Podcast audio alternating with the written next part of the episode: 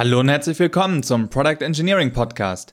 In der heutigen Folge habe ich mit Alexander van der Steeg gesprochen, CTO von Entech Systems.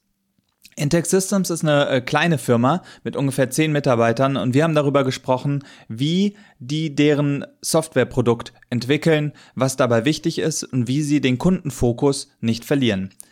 Als Produkt fokussieren sie sich auf IT Asset Management. Darüber haben wir natürlich auch gesprochen. Jetzt geht's direkt los ins Gespräch. Viel Spaß! Hallo und herzlich willkommen zum Product Engineering Podcast. Unser heutiger Gast ist Alexander van der Steeg. Ähm, Alex, magst du dich unseren HörerInnen vorstellen? Natürlich, sehr, sehr gerne. Danke erstmal für deine Einladung, Gregor, und dass ich hier in dem Rahmen von deinem Podcast äh, sprechen kann. Das ist immer ja, eine ne Ehre für mich, äh, auf einer Bühne, fachfremdes äh, Thema auch und äh, Publikum auch was sprechen zu dürfen. Deswegen vielen Dank dafür.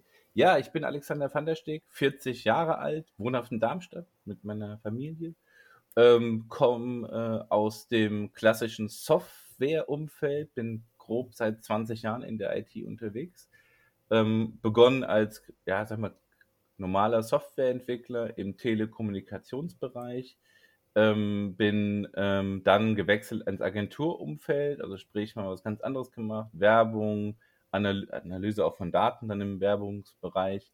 Ähm, danach ähm, äh, entsprechend in dem Umfeld eines Agritechs, relativ neu damals gewesen, gearbeitet und ähm, jetzt ähm, danach in der Leitung von der IT jetzt zu äh, Antec Systems gewechselt als CTO und verantwortet dort die Gesamttechnik. Und wir als äh, Antec Systems ähm, selbst sind natürlich in unterschiedlichen Feldern unterwegs. Äh, Nochmal ansonsten zu, zu meiner Person, bin selbst ein Technikenthusiast, mag also Technik, bin sehr interessiert daran. Da bin ich auch auf deinen Podcast gestoßen damals. Ähm, höre mir sehr, sehr viele äh, Facetten von Technologie äh, aus unterschiedlichen Blickrichtungen an und verfolge daher äh, ja die Idee, immer sehr offen zu sein bei so einem Thema, sehr ähm, ja einfach über den Tellerrand zu schauen mhm. und da natürlich immer ja sein Wissen zu verbessern. Ja, spannend. Ich glaube auch als, als CTO kannst du uns heute ähm, auch viel quasi zum Thema Software und wie ich das richtig aufsetze, wie ich das entwickle, aber auch wie, ähm, wie dann am Ende die, die Lösung für Kunden aussieht, können wir, können wir glaube ich, heute viel, viel von dir lernen. Äh, magst du zur Einleitung nochmal noch mal zwei, drei Sätze zur Entech sagen, was, was euer Produkt ist? Also Entech Systems ist erstmal ein kleines Softwareunternehmen. Wir sind kein großer Player am Markt, haben grob zehn Mitarbeiter, sitzen auch im beschaulichen Bayern, wobei wir als äh, Remote-Only-Unternehmen stark versuchen, ähm, ja, sehr agil zu sein. Also ich habe von überall schon aus gearbeitet, äh, unterwegs, ähm, auch, auch unterschiedlichen Destinationen und so weiter. Also sind da sehr offen in dem Bereich. Wir ähm, arbeiten äh, auf drei Säulen. Das sind ähm, einmal unser Primärgebiet, äh, das ist IT Asset Management, darüber sprechen wir auch heute nochmal. Ähm, damit äh, verdienen wir unsere Brötchen sozusagen. Äh, wir bieten aber auch noch Managed Hosting an, also sind auch Besitz eigener Rechenzentrumskapazitäten und ähm, sind immer noch in der Lage, aufgrund unserer Expertise, unserer Erfahrungen der individuellen Mitarbeiter, individuelle Softwareentwicklung auch anzubieten. Und mit den mhm. drei Säulen äh, gehen wir quasi ins Rennen, aber primär natürlich IT Asset Management. Und ähm, ja, sind da äh, jetzt grob seit ähm, ja mit unserem Tool Inventory 360, was man jetzt ja klar mal benennen kann, ähm, seit grob ja zehn Jahren im Einsatz. Das heißt, ähm, mit einer Inventarverwaltung, die es erlaubt, von der Beschaffung, also sprich den gesamten Lifecycle eines Hardware-Gegenstandes oder generell eine, eines Assets von der Beschaffung über Wartung, Nutzungszeiten ähm, entsprechend äh, dann rüber bis dann zur ähm, ja, Entsorgung oder Refurbishment oder zum Ersatzprozess dann alles zu managen, was innerhalb der IT oder eines Unternehmens halt dann äh, anfällt an Prozessen. Und das nicht mehr, wie es in vielerlei Hinsicht gemacht wird, dann ähm, ja, vielleicht über Excel-Listen oder manuell oder gar nicht. Du, du hast jetzt quasi schon, schon angerissen, was ihr, was euer Produkt ist. Da, da werden wir auch später auf jeden Fall ähm, noch tiefer, tiefer drauf eingehen. Ähm, jetzt aber zu eurer Produktentwicklung. Ähm, wie arbeitet ihr denn? Ihr seid, du hast jetzt schon gesagt, remote only, ungefähr zehn Personen. Ähm, wie setzt sich das zusammen? Was sind da eure, ähm, eure aktuellen ja, Aufgaben und ist euer Team? Genau, also wir haben ähm, bei uns auch die Möglichkeit, trotz dessen, dass wir natürlich remote-only sind, uns kollaborativ zusammenzurufen. Das heißt, mhm. wir kommen alle aus einer ähnlichen Region. Alles, was kollaborative Prozesse angeht, alles, was wir ähm, wirklich live besprechen wollen, machen wir sowieso ähm, auch wirklich in physischer Präsenz. Das heißt, wir mieten uns ein Büro oder machen äh, entsprechend äh, ja, ein Live-Treffen und so weiter. Wir waren jetzt auch dieses Jahr äh, sogar mal zusammen als Team verreist, haben uns auch ähm, dann ja, äh, besprochen, aber auch viel natürlich auch miteinander gelernt. Das ist auch wichtig. Das heißt, diesen Ansatz können wir immer noch fahren. Aber grundsätzlich ist das so, dass wir, wenn wir Produkte entwickeln, aber auch vor allem unser Primärprodukt Inventory 360 weiterentwickeln, immer davon ausgehen, dass wir sehr, sehr viele Kundenanfragen also sprich, die mhm. Kundenanforderungen vom Markt haben das Tool ja auch über die letzten zehn Jahre in den Reifegrad gebracht. Das bedeutet, dass man ganz klar ähm, die Anforderungen des Kunden etwa zu einem zur Hälfte in unsere Entwicklung einfließen lässt. Das heißt, mhm. wenn man 100 Issues betrachtet, 50 Issues sind auf jeden Fall kundengetrieben. Mhm. So, dann gibt es so einen gewissen Ansatz, wir sagen hier, das sind Ideen von uns, die kann der Kunde ja gar nicht aktiv steuern, sondern die müssen wir aus technologischer Sicht, die müssen wir aus inhaltlicher Sicht, die müssen wir hineinbringen, weil ja. die einfach notwendig sind. Zum Beispiel, wenn jetzt irgendein äh, neuer Technologie-Stack da eingeführt werden muss, der uns in Zukunft irgendwas bringt, dann ist das auch mit größerem Aufwand verbunden. Er muss eingebunden werden, er muss besprochen werden und hat vielleicht mehrstufige Aspekte auch. Ähm, und der letzte Baustein ist natürlich so eine Art kleiner Block mit grob den äh, üblichen, ja, sag ich jetzt mal, 10 bis 20 Prozent Bugfixing. Mhm. Also es gibt natürlich immer Software auch Fehler, die, oder ob das jetzt akute Fehler sind, die dann sofort behoben werden müssen, oder natürlich dann Fehler, die man, ähm, weil sie nicht kritisch sind, in einem verzögerten Release-Zeitpunkt dann halt spielen muss. Und daraus ja. ergibt sich erstmal alles klar, es ist ein kundengetriebenes ähm, Feature-Verhalten von unserer Seite, wo wir probieren, das Produkt in der Laufzeit immer wieder auch mit unseren eigenen Ideen und Konzepten zu verbessern und natürlich die Fehler immer zu minimieren. So kann man das erstmal äh, ja, kurz festhalten. Ja. Wir sind zwar agil, ne, das ist ja auch noch so ein Punkt, wo man sagt, wir arbeiten aber nicht nach Scrum.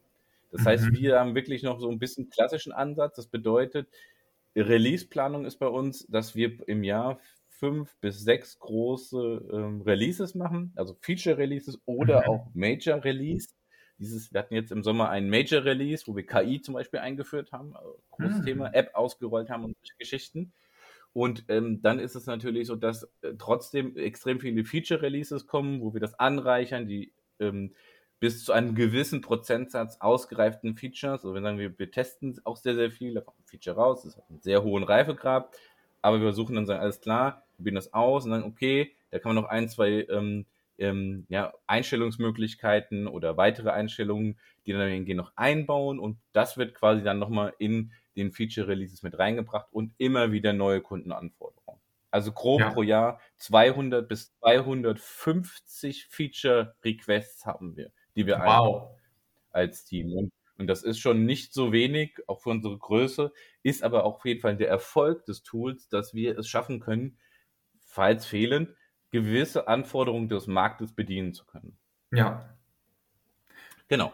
Ähm, wie läuft Ideenprozess? Vielleicht ist auch ein mhm. ganz wichtiger Punkt. Viele entwickeln ja Produkte und entwickeln am Markt vorbei. Das ist ein häufiger mhm. Kritikpunkt äh, des Marktes an, an ja, falscher Produktentwicklung.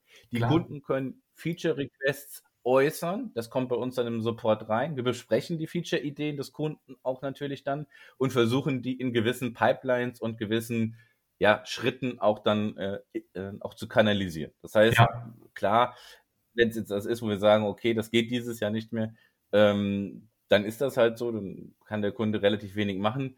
Ähm, aber wenn es etwas ist, wo wir sagen, ey, das ist auf unserer Roadmap, das machen wir mit rein, dann kommunizieren wir das auch klar.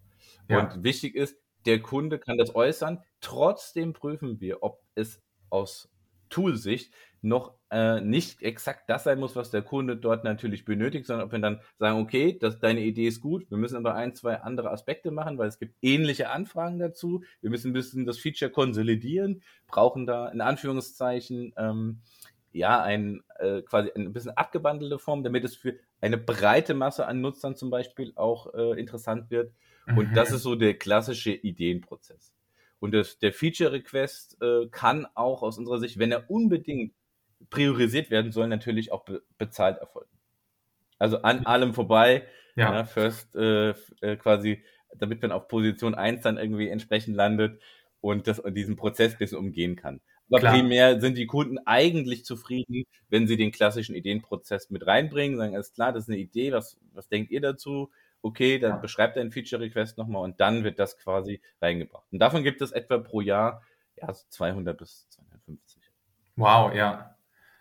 Ich finde es eine spannende Art, wie ihr quasi ähm, strategische ähm, Features, die ihr positionieren wollt, mit den Kundenanforderungen und dem Aufarbeiten von dem, ähm, was man so gerne äh, der Technologieschuld sozusagen nennt, ähm, kombiniert damit, dass ihr sagt, 50 Prozent ist immer vom Kunden, damit ihr nicht, äh, nicht am Markt vorbei seid und dann ähm, auf die Art eure, eure Entwicklung wirklich in die richtige, richtige Bahn steuern könnt. Finde ich sehr, sehr spannend. Habt ihr da auch quasi spezielle Rollen im also Unternehmen, also die äh, für die Kundenanforderungen und das Sammeln dann äh, zuständig sind?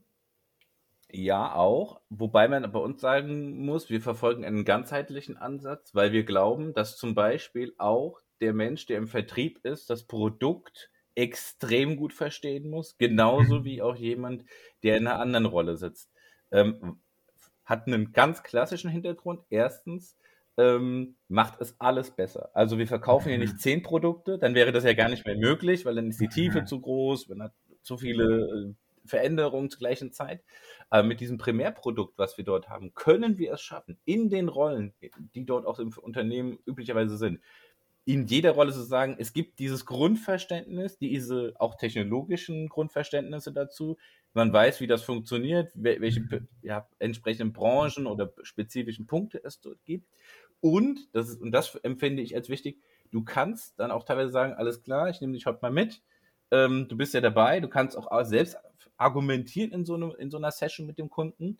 Und es ist für den Reifegrad des Unternehmens bezogen auf dieses Produkt ein Gamechanger. Mhm. Das können, wenn man häufig die Konkurrenten sich anguckt, da gehst du in der Session rein und du kannst falls, kann ja passieren, dass man vielleicht auch krank wird, mal zum Beispiel oder so, da Klar. sitzt ein Vertriebler in so einer Session. Du kannst in der Regel diesen Vertriebler nichts Technisches fragen. Keine mhm. Chance. Es funktioniert nicht. Mhm. Ja, da muss ich nachhorchen. Und der One-Touch mit dem Kunden, ich brauche eine, einen Kontakt und kann diese, quasi diese Barriere brechen, den Kaufprozess ähm, quasi schon initiieren. Ja. Das ist so primär wichtig, weil man damit mhm. natürlich diesen gesamten Funnel bricht im, im, im Vertrieb. Sagt, alles klar, du hast so wenig Kontakte, wie es irgendwie halt ermöglicht und ähm, kannst deine Verkaufsoption in die Höhe treiben. Mhm.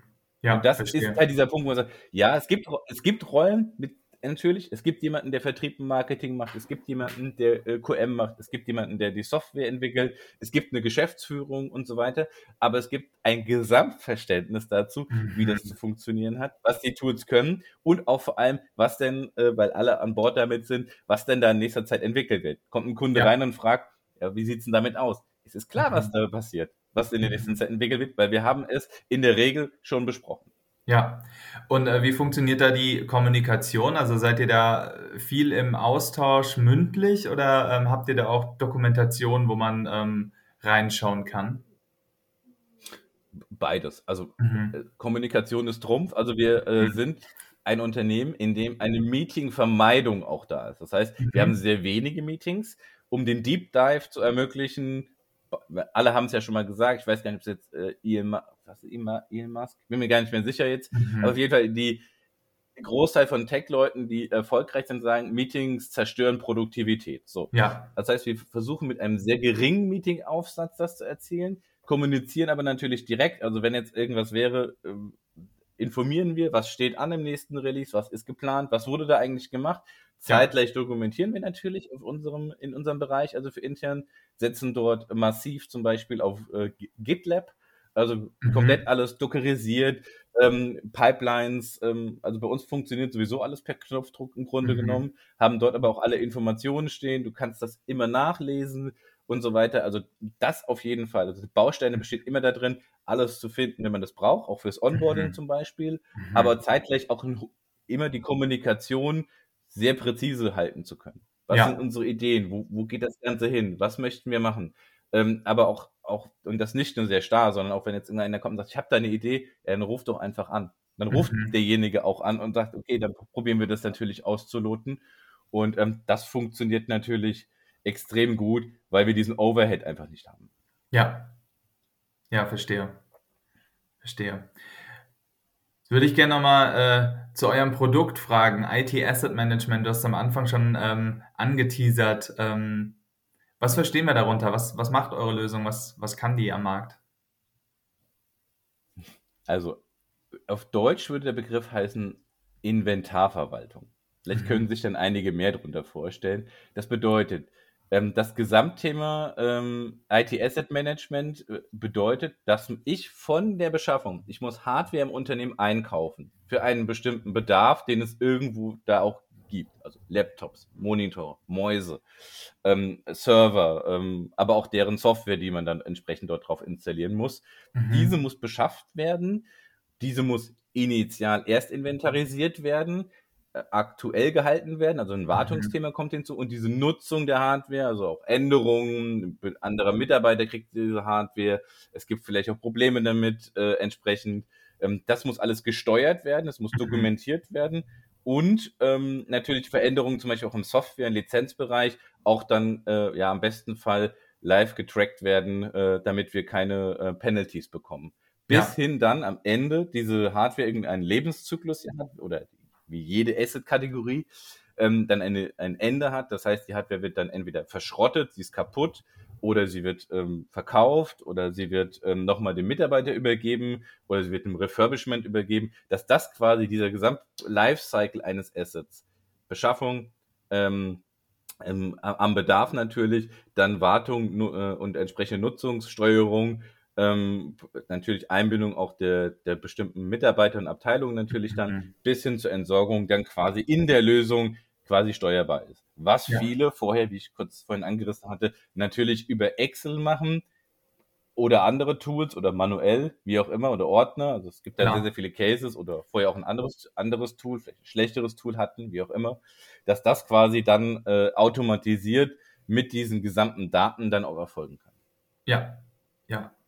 Ich kann mir vorstellen, dass das äh, viele ja, Potenziale hebt in Unternehmen und äh, viel, viele ja. Dinge ansonsten quasi verloren gegangen wären oder äh, ja, auch, auch quasi, ja.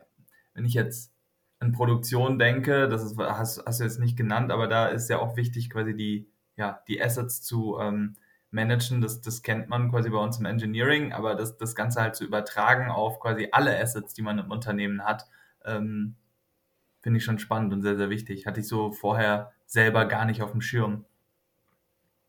Genau, also kann man ein Beispiel machen. Also wir triggern häufig diesen IT-Asset-Management-Bereich, also klassische mhm. IT-Hardware, aber es ist auch möglich, ähm, wir haben Kunden, die haben Büromöbel darüber.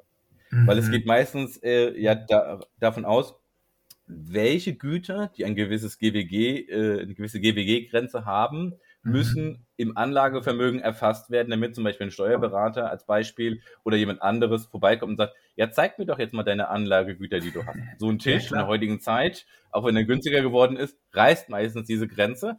Ja. Dann gibt es Kunden, die sagen, okay, das ist für mich relevant. Ich habe da sogar eine eigene Nutzergruppe oder Verwaltungsgruppe bei uns intern.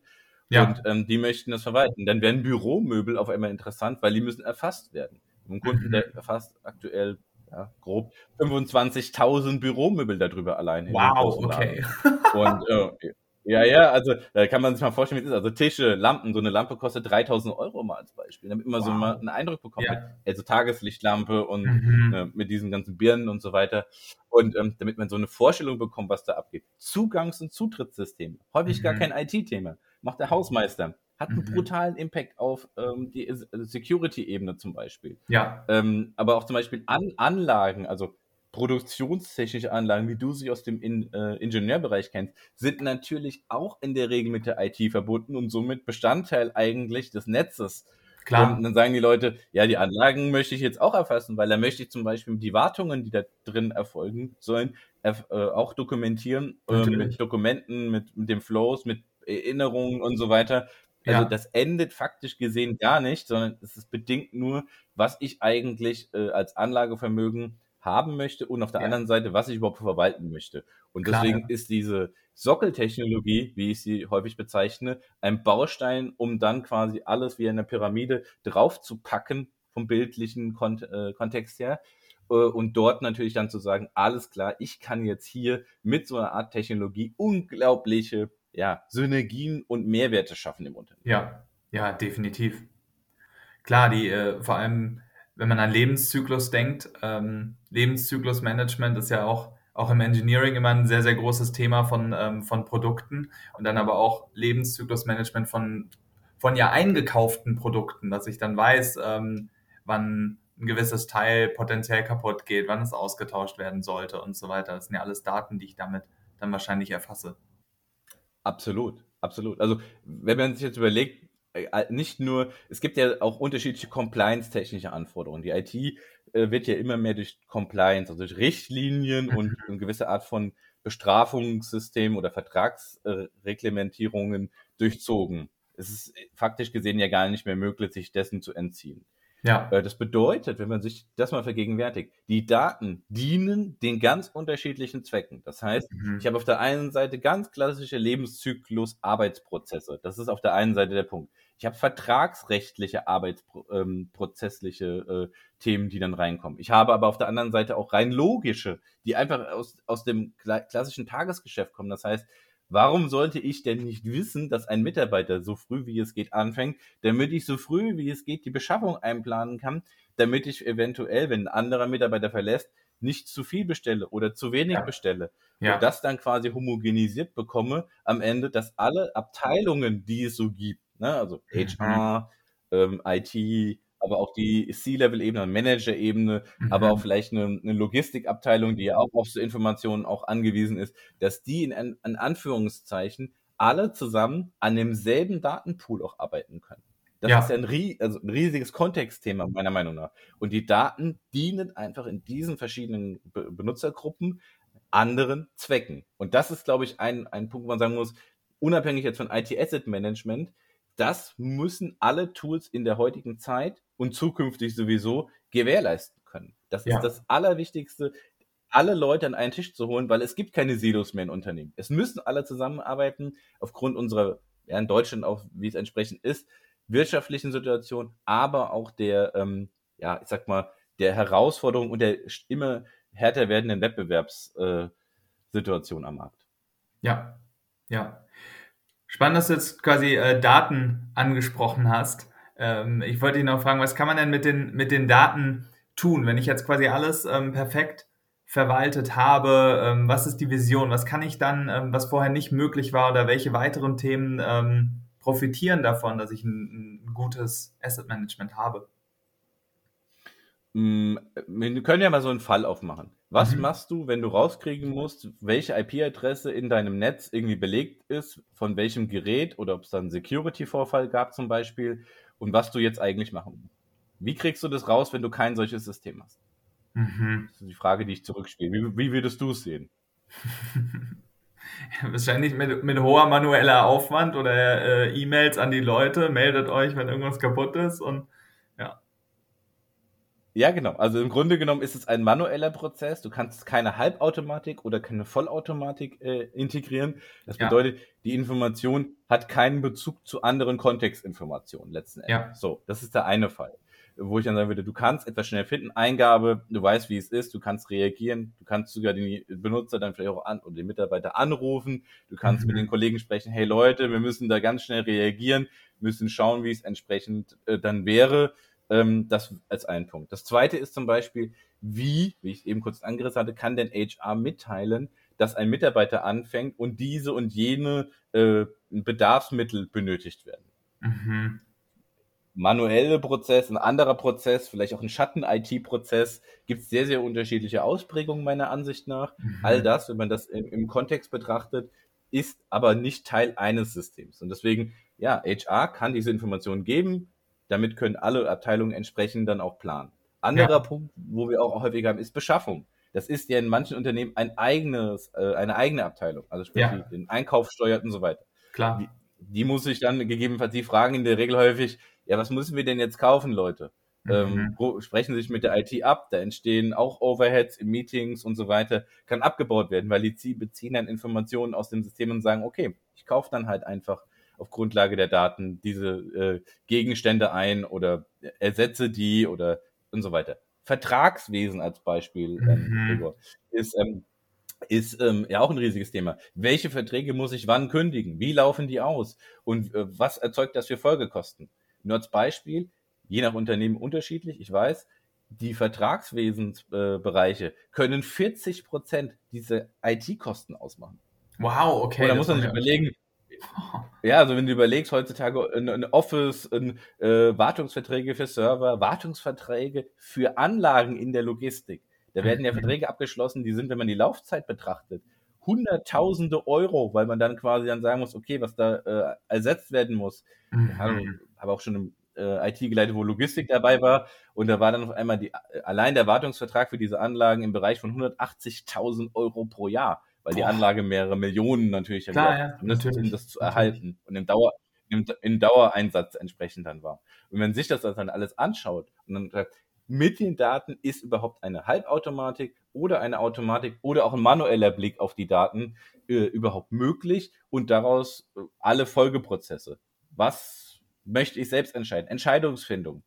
Die Mitarbeiter müssen nicht suchen. Gewisse Art der Stressreduktion. Also mhm. ich kann mir vorstellen, wenn du dann manuell IP-Adresse, wie wir es am Anfang hatten, suchen musst, dann kriegen äh, die Leute natürlich ähm, einen Stress. Sagen, Scheiße, wo war das denn jetzt? Nein, mhm. komfortabel, zentral suchen, anschauen, ah, alles klar, ich habe ja alles dort, bin ganz entspannt, kann ruhig reagieren, ruhige Entscheidungen treffen ja. äh, und habe dann nicht so diesen ganzen, ja, krank, kranken Prozess, den es halt manchmal da auch gibt und muss dann hektisch reagieren. Nein, ganz klar, dass das als Datensilo für diese ganzen Themen dann halt auch dient. Genau. Ja.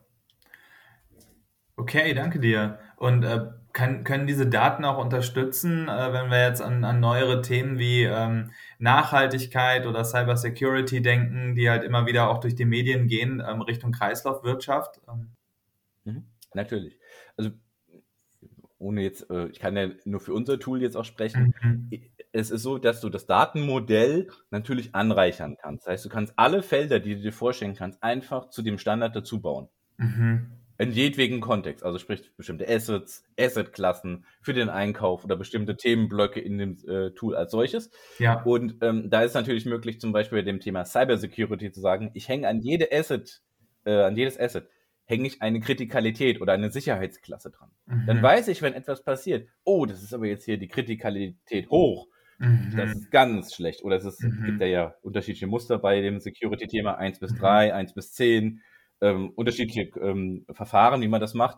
Und dann ja. sagt man, alles klar, wenn dort etwas ist und das hat diese Kontextinformation, die ich dort natürlich äh, entweder manuell oder auch automatisch eingepflegt habe, ähm, dann sehe, dann sage, alles klar, ist da irgendein Problem oder ist ein Asset nicht mehr auffindbar mit, mit Kritikalität hoch, dann muss die Alarmsirene irgendwo angehen ne? und äh, dann muss es quasi äh, entsprechend natürlich ganz, ganz schnell äh, der Fall sein, dass man ähm, reagiert. Bei, Klar. bei Kritikalität niedrig oder einem 1 bis 10 Muster ist das mhm. nochmal ein anderes Thema. Da muss man sagen, okay, das schaue ich mir jetzt an. Ähm, das wäre zum Beispiel so ein Punkt. Das haben auch ein, mhm. zwei Kunden äh, bei uns gerade ausgerollt und sagen, alles klar, wir nehmen jetzt diesen Kritikalitätswert zum Beispiel dazu frei nach so einer ähm, Beratungssession, die wir auch hatten. Ja. Ähm, Kreislaufwirtschaft als Beispiel oder Nachhaltigkeit, äh, ja, geht auch. Du kannst natürlich äh, sagen, ähm, das ganze Thema, ich muss weniger kaufen weil ich ja den mhm. Bedarf kenne. Ich muss auch weniger wegwerfen.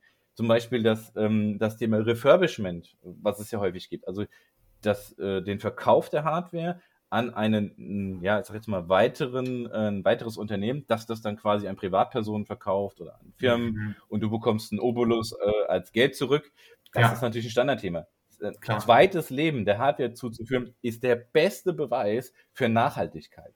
Auf mhm. der anderen Seite, zum Beispiel, ist ja auch das Thema Energie ein Thema. In der Anlagenproduktion zum Beispiel, wenn die Information zurückgeführt werden kann, könnte man zum Beispiel sich auch überlegen, ähm, dass da irgendwas nicht stimmt. Man schickt die Information quasi in das System zurück und sagt, da, da stimmt was nicht. Die Anlage verbraucht viel zu viel Energie, ist ja. Dau Dauerorm oder macht irgendetwas. Das hat uns jetzt heute und gestern, keine Ahnung, 5000 Euro Strom gekostet, mal zum mhm. Beispiel.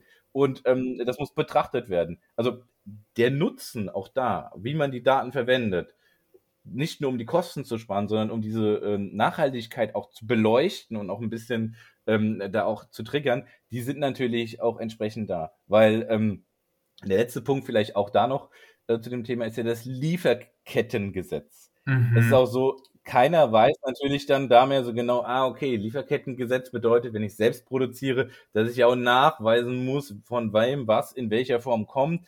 Und das hat äh, ja alle ESG ähm, relevanten Faktoren, ne? also ja. nicht nur jetzt ökonomisch, sondern auch äh, dann auch sozial, ne? Und dann den Governance-Faktor.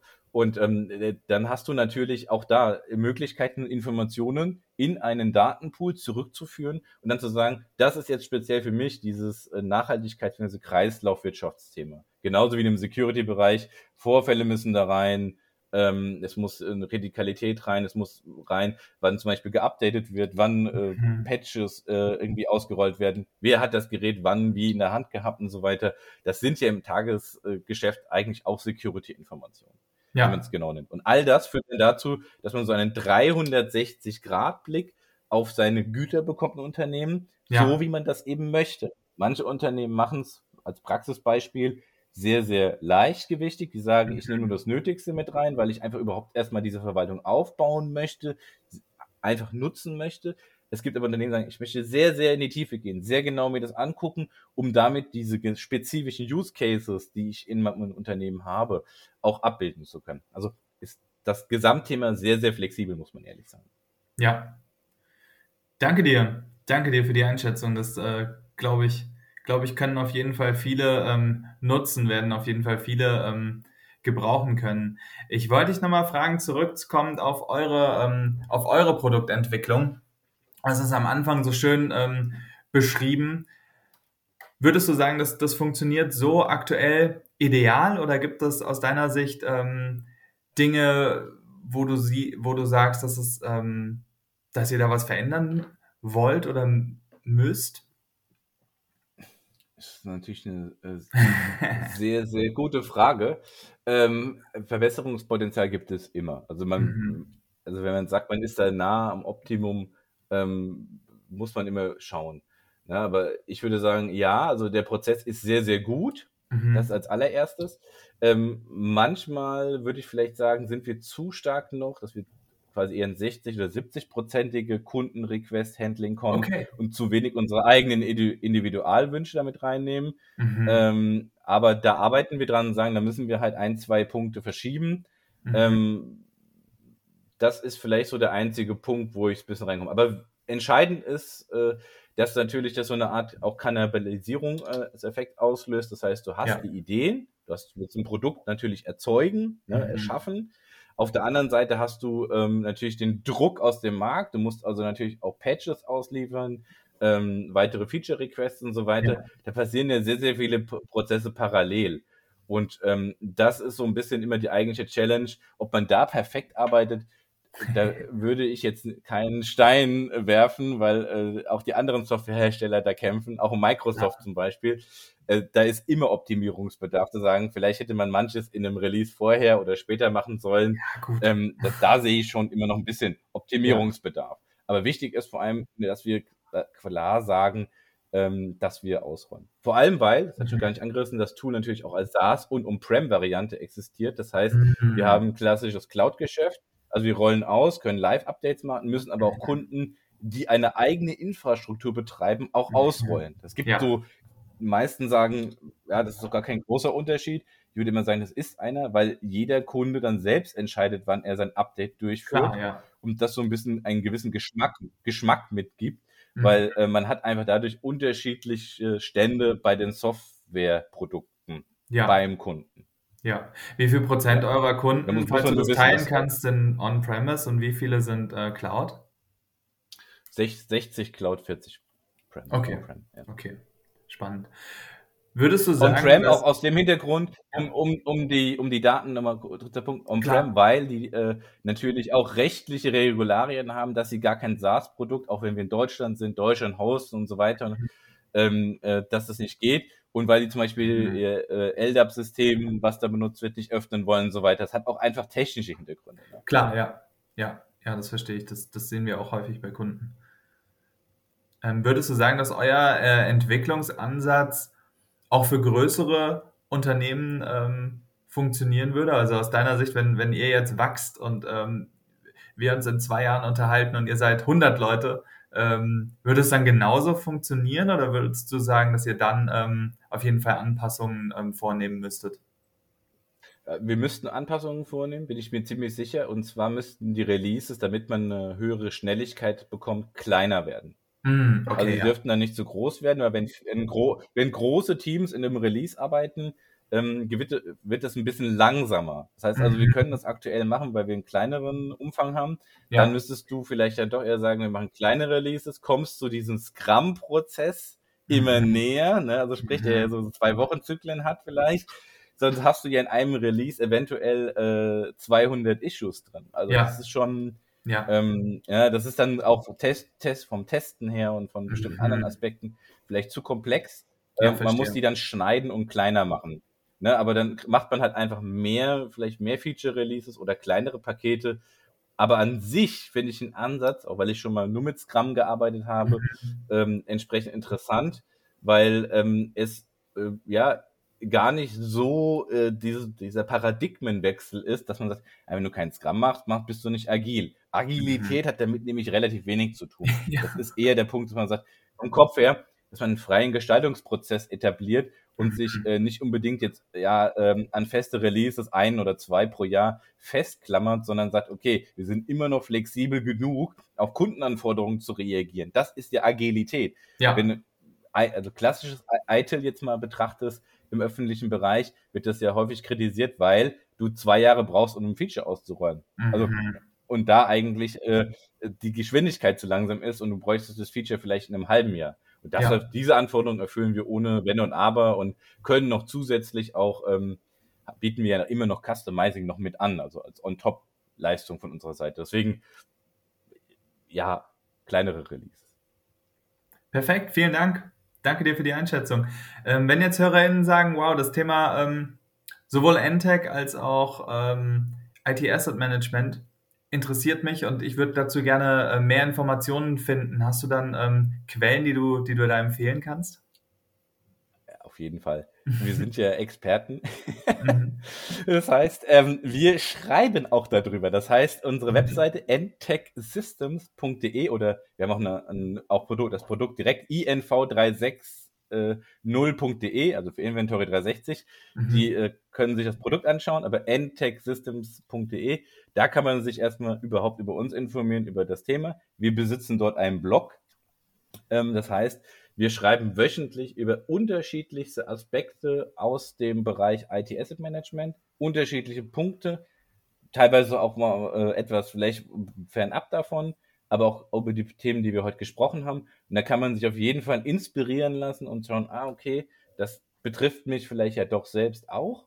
Und ja, da soll jeder einfach mal sich Eindruck machen. Ich verkaufe nichts, was keiner will, weil die Veränderungen müssen die Unternehmen dann auf der Ebene, die ja dort durchgeführt wird, auch selbst wollen. Klar. Und ähm, da bin ich mir, ähm, bin ich mir ziemlich sicher, dass ähm, wir äh, ja äh, allen was bieten können. Weil wir haben sehr, sehr unterschiedliche Kundengruppen aus unterschiedlichen Branchen und jeder hat da äh, bisher auch äh, so seinen Part gefunden. Von daher reinschauen.